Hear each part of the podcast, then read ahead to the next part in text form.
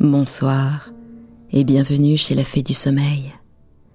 Ce soir, continuons les contes des mille et une nuits. Contes que la sultane Sherazade raconte chaque nuit à son mari le sultan et à sa sœur Dinarzade.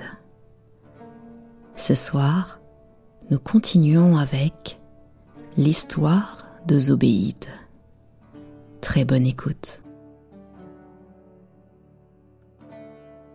Commandeur des croyants, dit-elle, l'histoire que j'ai à raconter à votre majesté est une des plus surprenantes dont on ait jamais ouï parler. Les deux chiennes noires et moi sommes trois sœurs nées d'une même mère et d'un même père. Et je vous dirai par quel accident étrange elles ont été changées en chiennes.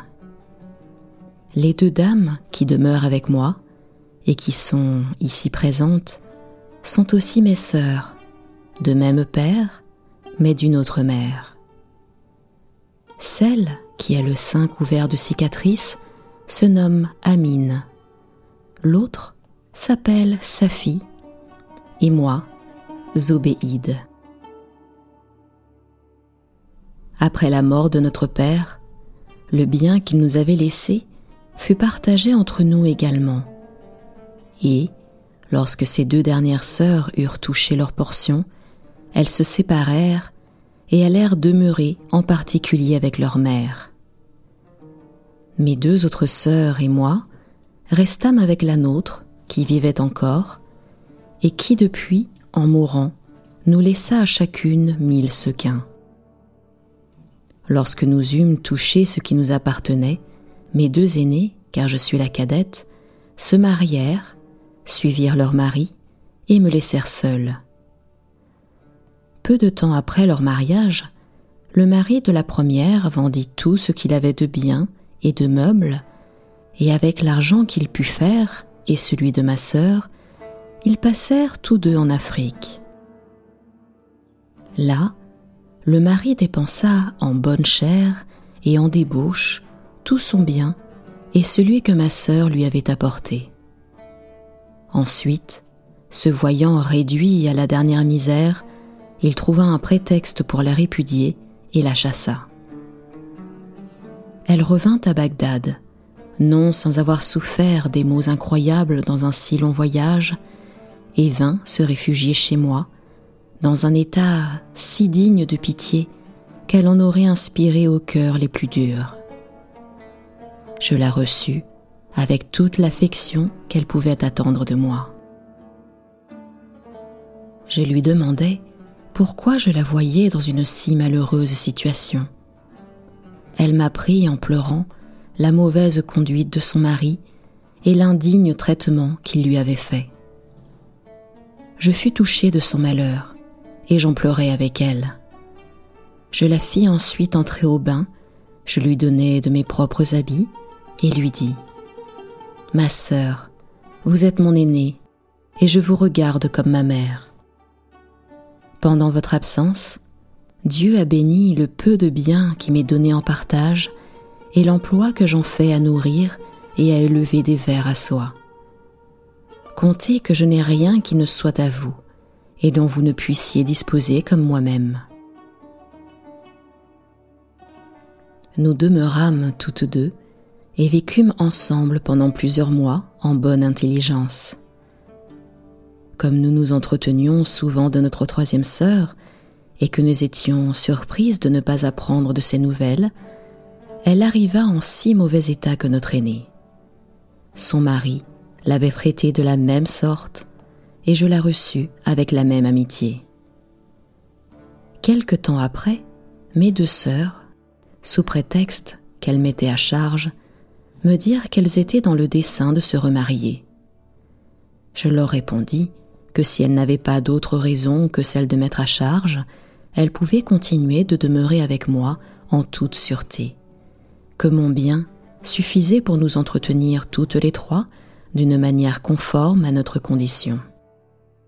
Mais, ajoutai-je, je crains plutôt que vous n'ayez véritablement envie de vous remarier. Si cela était, je vous avoue que j'en serais fort étonné. Après l'expérience que vous avez du peu de satisfaction qu'on a dans le mariage, y pouvez-vous penser une seconde fois? Vous savez combien il est rare de trouver un mari parfaitement honnête homme. Croyez-moi, continuons de vivre ensemble le plus agréablement qu'il nous sera possible. Tout ce que je leur dis fut inutile. Elles avaient pris la résolution de se remarier et elles l'exécutèrent. Mais elles revinrent me trouver au bout de quelques mois et me firent mille excuses de n'avoir pas suivi mon conseil. Vous êtes notre cadette, me dirent-elles, mais vous êtes plus sage que nous. Si vous voulez bien nous recevoir encore dans votre maison et nous regarder comme vos esclaves, il ne nous arrivera plus de faire une si grande faute. Mes chères sœurs, leur répondis-je, je n'ai point changé à votre égard depuis notre dernière séparation. Revenez et jouissez avec moi de ce que j'ai. Je les embrassai et nous demeurâmes ensemble comme avant. Il y avait un an que nous vivions dans une union parfaite et, voyant que Dieu avait béni mon petit fond, je formais le dessein de faire un voyage par mer et de hasarder quelque chose dans le commerce.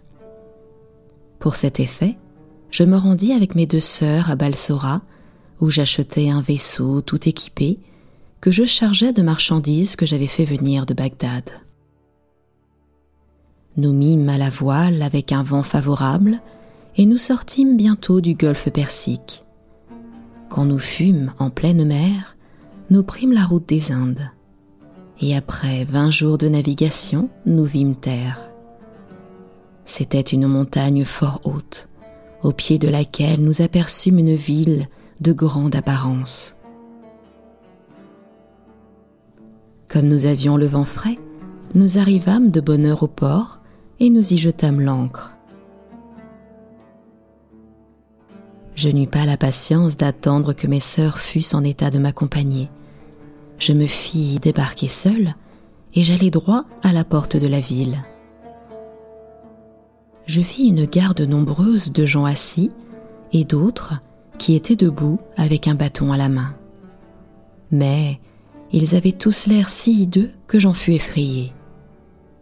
Remarquant toutefois qu'ils étaient immobiles et qu'ils ne remuaient pas même les yeux, je me rassurai, et m'étant approché d'eux, je reconnus qu'ils étaient pétrifiés. J'entrai dans la ville et passai par plusieurs rues où il y avait des hommes, d'espace en espace, dans toutes sortes d'attitudes, mais ils étaient tous sans mouvement et pétrifiés. Au quartier des marchands, je trouvai la plupart des boutiques fermées, et j'aperçus dans celles qui étaient ouvertes des personnes aussi pétrifiées. Je jetai la vue sur les chemins, et, n'en voyant pas sortir la fumée, cela me fit juger que tout ce qui était dans les maisons, de même que ce qui était dehors, était changé en pierre. Étant arrivé dans une vaste place au milieu de la ville, je découvris une grande porte couverte de plaques d'or dont les deux battants étaient ouverts. Une portière d'étoffe de soie paraissait tirée devant, et l'on voyait une lampe suspendue au-dessus de la porte. Après avoir considéré le bâtiment, je ne doutais pas que ce ne fût le palais du prince qui régnait en ce pays-là. Mais Fort étonné de n'avoir rencontré aucun être vivant, j'allais jusque-là dans l'espérance d'en trouver quelqu'un. Je levai la portière, et ce qui augmenta ma surprise, je ne vis sous le vestibule que quelques portiers ou gardes pétrifiés, les uns debout et les autres assis ou à demi couchés. Je traversai une grande cour où il y avait beaucoup de monde. Les uns semblaient aller et les autres venir, et néanmoins, ils ne bougeaient de leur place, parce qu'ils étaient pétrifiés comme ceux que j'avais déjà vus. Je passais dans une seconde cour, et de celle-là dans une troisième, mais ce n'était partout qu'une sollicitude et il y régnait un silence affreux. M'étant avancé dans une quatrième cour, j'y vis en face un très beau bâtiment dont les fenêtres étaient fermées d'un treillis d'or massif. Je jugeais que c'était l'appartement de la reine. J'y entrai. Il y avait dans une grande salle plusieurs eunuques pétrifiés. Je passai ensuite dans une chambre très richement meublée où j'aperçus une dame aussi changée en pierre. Je connus que c'était la reine à une couronne d'or qu'elle avait sur la tête et à un collier de perles très rondes et plus grosses que des noisettes. Je les examinai de près et il me parut qu'on ne pouvait rien voir de plus beau. J'admirai quelque temps les richesses et la magnificence de cette chambre, et surtout le tapis de pied, les coussins et le sofa garni d'une étoffe des Indes à fond d'or, avec des figures d'hommes et d'animaux en argent, trait d'un travail admirable. Sherazade aurait continué de parler, mais la clarté du jour vint mettre fin à sa narration. Le sultan fut charmé de ce récit. Il faut, dit-il en se levant, que je sache à quoi aboutira cette pétrification d'hommes étonnante. 64e nuit. Dinarzade, qui avait pris beaucoup de plaisir au commencement de l'histoire de Zobéide, ne manqua pas d'appeler la sultane avant le jour. Si vous ne dormez pas, ma sœur, lui dit-elle, je vous supplie de nous apprendre ce que vit encore Zobéide dans ce palais singulier où elle était entrée. Voici, répondit Scheherazade, comment cette dame continua de raconter son histoire au calife. Sire, dit-elle, de la chambre de la reine pétrifiée, je passai dans plusieurs autres appartements et cabinets propres et magnifiques, qui me conduirent dans une chambre d'une grandeur extraordinaire, où il y avait un trône d'or massif, élevé de quelques degrés et enrichi de grosses émeraudes enchâssées, et sur le trône, un lit d'une riche étoffe sur laquelle éclatait une broderie de perles. Ce qui me surprit plus que tout le reste, ce fut une lumière brillante qui partait de dessus ce lit. Curieuse de savoir ce qui la rendait, je montai, et avançant la tête, je vis un petit tabouret en diamant gros comme un œuf d'autruche, et si parfait que je n'y remarquai nul défaut. Il brillait tellement que je ne pouvais en soutenir l'éclat en le regardant au jour. Il y avait au chevet du lit, de l'un et de l'autre côté, un flambeau allumé dont je ne compris pas l'usage. Cette circonstance, néanmoins, me fit juger qu'il y avait quelqu'un de vivant dans ce superbe palais, car je ne pouvais croire que ces flambeaux puissent s'entretenir allumés d'eux-mêmes. Plusieurs autres singularités m'arrêtèrent dans cette chambre, que le seul diamant dont je viens de parler rendait inestimable. Comme toutes les portes étaient ouvertes ou poussées seulement, je parcourus encore d'autres appartements aussi beaux que ceux que j'avais déjà vus. J'allai jusqu'aux offices et aux garde-meubles, qui étaient remplis de richesses infinies, et je m'occupais si fort de toutes ces merveilles que je m'oubliais moi-même. Je ne pensais plus ni à mon vaisseau, ni à mes sœurs. Je ne songeais qu'à satisfaire ma curiosité. Cependant, la nuit approchait, et son approche m'avertissant qu'il était temps de me retirer, je voulus reprendre le chemin des cours par où j'étais venu, mais il ne me fut pas aisé de le retrouver.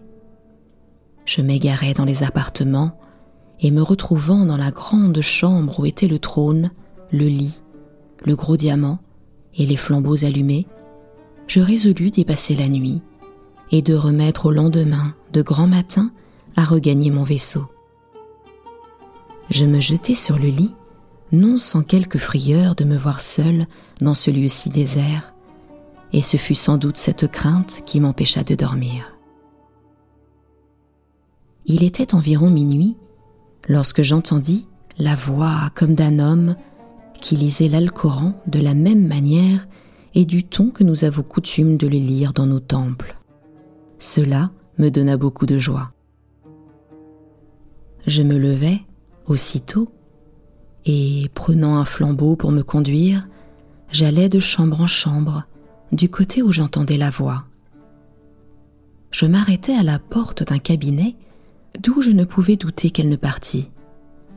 Je posai le flambeau à terre, et regardant par une fente, il me parut que c'était un oratoire. En effet, il y avait, comme dans nos temples, une niche qui marquait où il fallait se tourner pour faire la prière. Des lampes suspendues et allumées, et deux chandeliers avec deux grosses cierges de cire blanche allumées de même. Je vis aussi un petit tapis étendu, de la forme de ceux qu'on étend chez nous pour se poser dessus et faire la prière. Un jeune homme de bonne mine, assis sur ce tapis, récitait avec grande attention l'Alcoran qui était posé devant lui sur un petit pupitre. À cette vue, ravi d'admiration, je cherchais en mon esprit comment il se pouvait faire qu'il fût le seul vivant dans une ville où tout le monde était pétrifié, et je ne doutais pas qu'il n'y eût en cela quelque chose de très merveilleux. Comme la porte n'était que poussée, je l'ouvris. J'entrai, et me tenant debout devant la niche, je fis cette prière à haute voix. Louange à Dieu, qui nous a favorisés d'une heureuse navigation, qu'il nous fasse la grâce de nous protéger de même jusqu'à notre arrivée en notre pays. Écoutez-moi, Seigneur, et exaucez ma prière. Le jeune homme jeta les yeux sur moi et me dit Ma bonne dame, je vous prie de me dire qui vous êtes et ce qui vous a amené en cette ville désolée. En récompense, je vous apprendrai qui je suis, ce qui m'est arrivé, pour quel sujet les habitants de cette ville sont réduits en l'état où vous les avez vus, et pourquoi, moi seul, je suis sain et sauf dans un désastre si épouvantable. Je lui racontai en peu de mots d'où je venais, ce qui m'avait engagé à faire ce voyage, et de quelle manière j'avais heureusement pris port après une navigation de vingt jours. En achevant, je le suppliai de s'acquitter à son tour de la promesse qu'il m'avait faite, et je lui témoignai combien j'étais frappé de la désolation affreuse que j'avais remarquée dans tous les endroits par où j'étais passé. Ma chère dame, dit alors le jeune homme, donnez-vous un moment de patience. À ces mots, il ferma l'Alcoran, le mit dans un étui précieux et le posa dans la niche. Je pris ce temps-là pour le considérer attentivement, et je lui trouvais tant de grâce et de beauté que je sentis des mouvements que je n'avais jamais sentis auparavant. Il me fit asseoir près de lui, et avant qu'il commençât son discours, je ne pus m'empêcher de lui dire d'un air qui lui fit connaître les sentiments qu'il m'avait inspirés.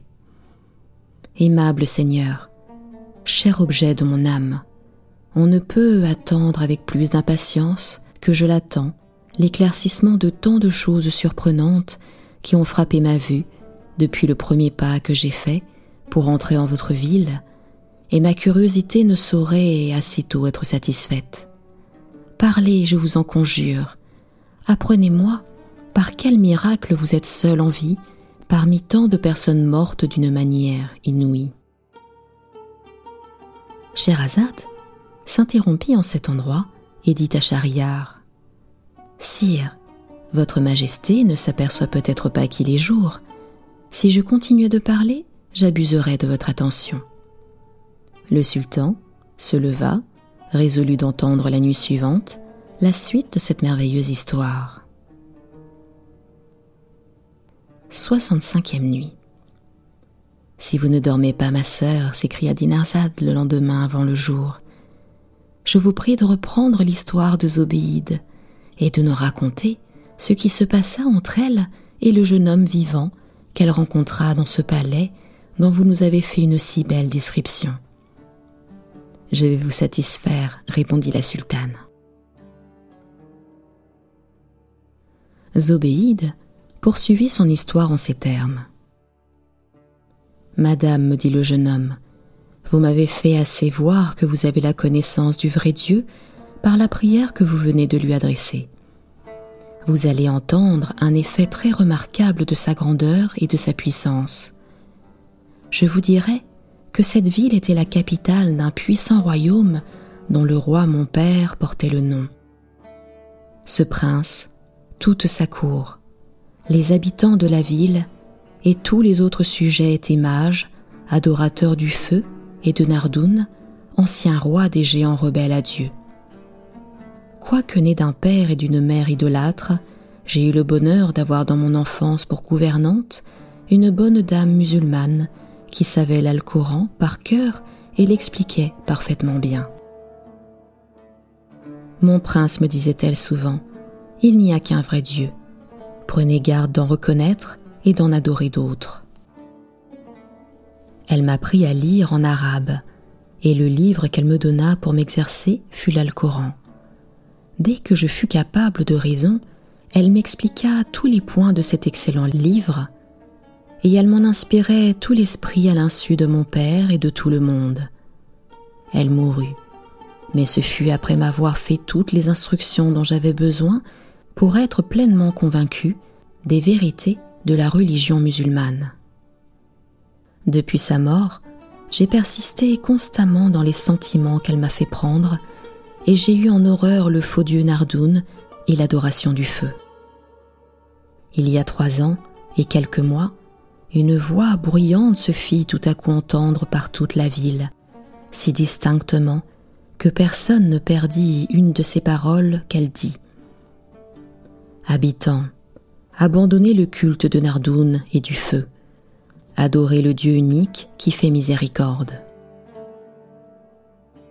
La même voix se fit ouïr trois années de suite, mais personne ne s'étant converti, le dernier jour de la troisième, à trois ou quatre heures du matin, tous les habitants généralement furent changés en pierre et en un instant, chacun dans l'état et la posture où il se trouva. Le roi mon père éprouva le même sort. Il fut métamorphosé en une pierre noire, telle qu'on le voit dans un endroit de ce palais, et la reine ma mère eut une pareille destinée. Je suis le seul sur qui Dieu n'a pas fait tomber ce châtiment terrible. Depuis ce temps-là, je continue de le servir avec plus de ferveur que jamais, et je suis persuadée, ma belle dame, qu'il vous envoie pour ma consolation. Je lui en rends des grâces infimes, car je vous avoue que cette solitude m'est bien ennuyeuse. Tout ce récit, et particulièrement ces derniers mots, achevèrent de m'enflammer pour lui. Prince, lui dis-je, il n'en faut pas douter.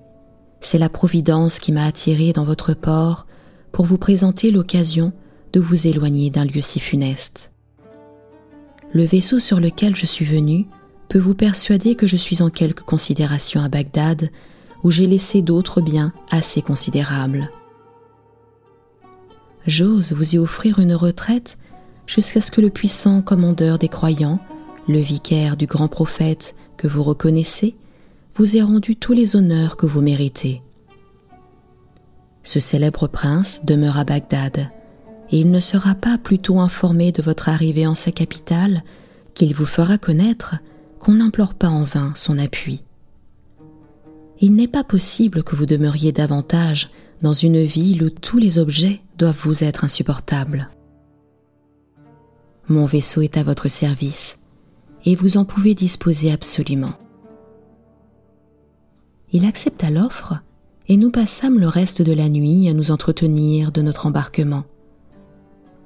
Dès que le jour parut, nous sortîmes du palais et nous rendîmes au port, où nous trouvâmes mes sœurs, le capitaine et mes esclaves fort en peine de moi.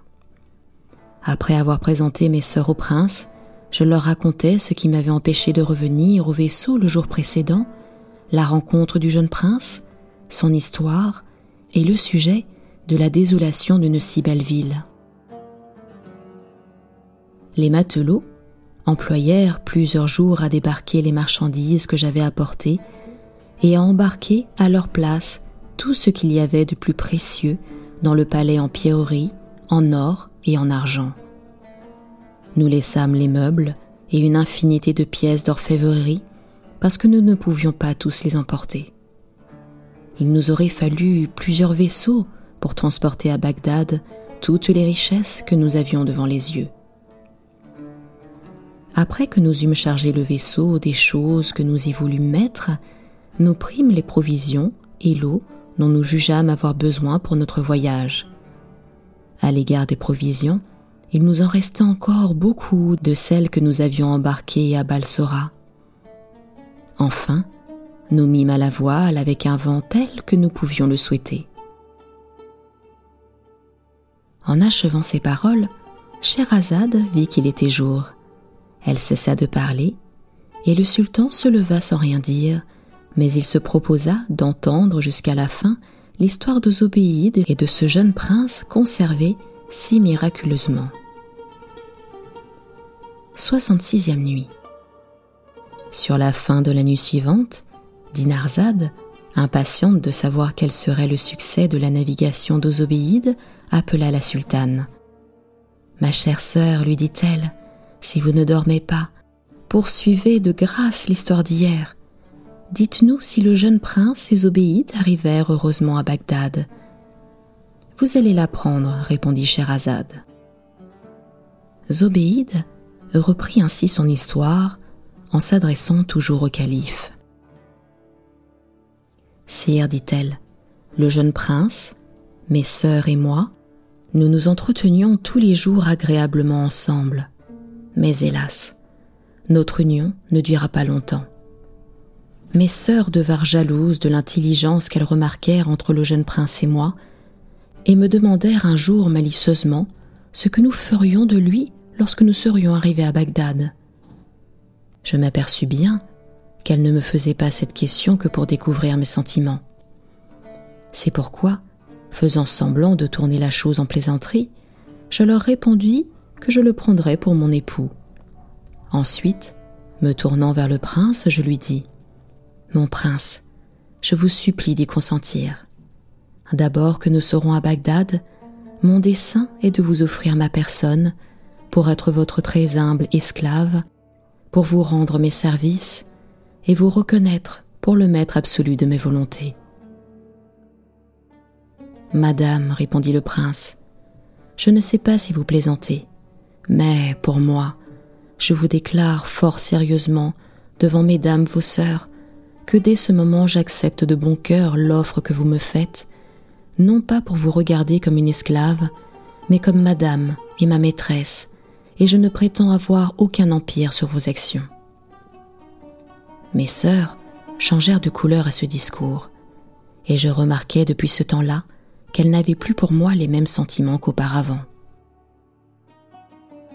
Nous étions dans le golfe Persique, et nous approchions de Balsora, où, avec le bon vent que nous avions toujours, j'espérais que nous arriverions le lendemain.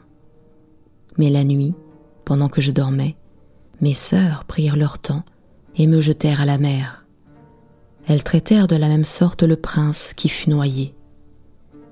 Je me soutins quelques moments sur l'eau, et par bonheur, ou plutôt par miracle, je trouvai fond. Je m'avançai vers une noirceur qui me paraissait terre autant que l'obscurité me permettait de la distinguer. Effectivement, je gagnai une plage, et le jour me fit connaître que j'étais dans une petite île déserte située environ à vingt milles de Balsora j'eus bientôt fait sécher mes habits au soleil, et, en marchant, je remarquai plusieurs sortes de fruits, et même de l'eau douce, ce qui me donna quelque espérance que je pourrais conserver ma vie. Je me reposai à l'ombre lorsque je vis un serpent ailé fort gros et fort long qui s'avançait vers moi en se démenant à droite et à gauche, en tirant la langue cela me fit juger que quelque mal le pressait. Je me levai, et m'apercevant qu'il était suivi d'un autre serpent plus gros, qui le tenait par la queue et faisait ses efforts pour le dévorer, j'en eus pitié. Au lieu de fuir, j'eus la hardiesse et le courage de prendre une pierre qui se trouva par hasard près de moi. Je la jetai de toute ma force contre le plus gros serpent, je le frappai à la tête et l'écrasai. L'autre, se sentant en liberté, ouvrit aussitôt les ailes et s'envola. Je le regardai longtemps dans l'air comme une chose extraordinaire, mais, l'ayant perdu de vue, je me rassis à l'ombre dans un autre endroit et je m'endormis. À mon réveil, imaginez-vous quelle fut ma surprise de voir près de moi une femme noire qui avait des traits vifs et agréables et qui tenait à la tâche deux chiennes de la même couleur. Je me mis en mon séant et lui demandai qui elle était. Je suis, me dit-elle, le serpent que vous avez délivré de son cruel ennemi il n'y a pas longtemps j'ai cru ne pouvoir mieux reconnaître le service important que vous m'avez rendu qu'en faisant l'action que je viens de faire. J'ai su la trahison de vos sœurs, et pour vous en venger, d'abord que j'ai été libre par vos généreux secours, j'ai appelé plusieurs de mes compagnes, qui sont fées comme moi. Nous avons transporté toute la charge de votre vaisseau dans vos magasins de Bagdad, après quoi nous l'avons submergé. Ces deux chiennes noires sont vos deux sœurs à qui j'ai donné cette forme. Mais ce châtiment ne suffit pas, et je veux que vous les traitiez encore de la même manière que je vous dirai. À ces mots, la fée m'embrassa étroitement d'un de ses bras et les deux chiennes de l'autre, et nous transporta chez moi, à Bagdad, où je vis dans mon magasin toutes les richesses dont mon vaisseau avait été chargé. Avant que de me quitter, elle me livra les deux chiennes et me dit Sous peine d'être changée comme elle en chienne, je vous ordonne, de la part de celui qui confond les mers, de donner toutes les nuits cent coups de fouet à chacune de vos sœurs pour les punir du crime qu'elles ont commis contre votre personne et contre le jeune prince qu'elles ont noyé. Je fus obligé de lui promettre que j'exécuterais son ordre. Depuis ce temps-là, je les ai traitées chaque nuit à regret de la manière dont votre Majesté a été témoin. Je leur témoigne par mes pleurs avec combien de douleur et de répugnance je m'acquitte d'un si cruel devoir. Et vous voyez bien qu'en cela, je suis plus à plaindre qu'à blâmer. Il y a quelque chose qui me regarde, dont vous puissiez souhaiter être informé, ma sœur Amine vous en donnera l'éclaircissement par le récit de son histoire. Après avoir écouté Zobéide avec admiration, le calife fit prier par son grand vizir l'agréable Amine de vouloir bien lui expliquer pourquoi elle était marquée de cicatrices. Messire, dit Sherazade en cet endroit, il est jour, et je ne dois pas arrêter davantage votre majesté. Shahriar, persuadé que l'histoire que Sherazade avait à raconter serait le dénouement des précédentes, dit en lui-même il faut que je me donne le plaisir tout entier. Il se leva et résolut de laisser vivre encore la sultane ce jour-là.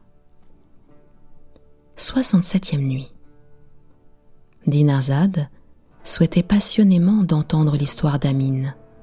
C'est pourquoi, s'étant réveillée longtemps avant le jour, elle dit à la sultane Ma chère sœur, si vous ne dormez pas, apprenez-moi, je vous en conjure, pourquoi l'aimable Amine avait le sein tout couvert de cicatrices.